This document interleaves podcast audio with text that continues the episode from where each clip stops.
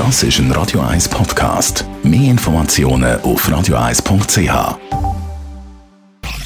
Sprechstunde auf Radio 1. Und heute geht es um Schwangere. Merlin Guggenheim, warum gehören Schwangere zu der Risikogruppe, wenn es um Corona geht?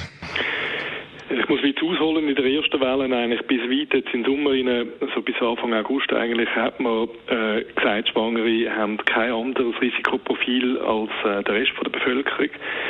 Man jetzt mittlerweile ein bisschen relativiert.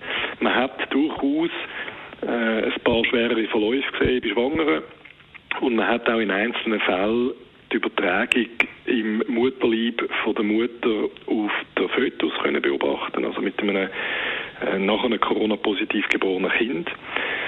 Und deswegen hat man dann die Empfehlungen geändert und die Schwangeren zu einer Risikogruppe erklärt. Jetzt äh, gibt es auch die, die sagen, man kann dann den Schwangeren halt auch kein Medikament geben, wenn es schief läuft. Wie ist die Situation?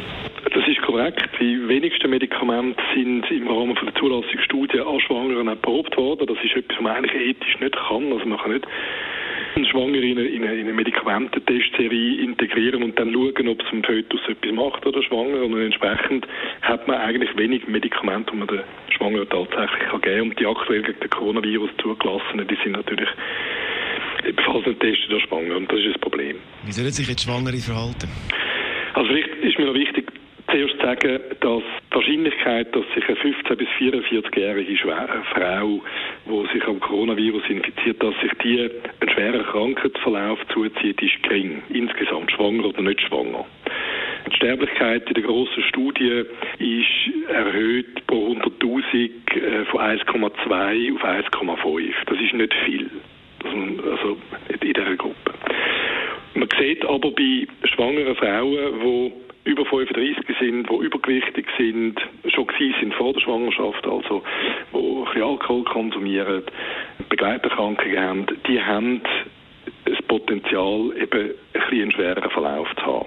Und entsprechend gehören Schwangere in ein Homeoffice äh, oder weg vom Arbeitsplatz, wenn Homeoffice nicht möglich ist, krankgeschrieben. Und es ist ganz wichtig, dass sich das private Umfeld von dieser schwangeren Frau selber extrem sorgfältig an äh, Handyhygiene und Social Distancing haltet und, äh, und schaut, dass man möglichst wenig Risiko selber auf sich nimmt, um das nicht durch die schwangere Frau weiterzugeben.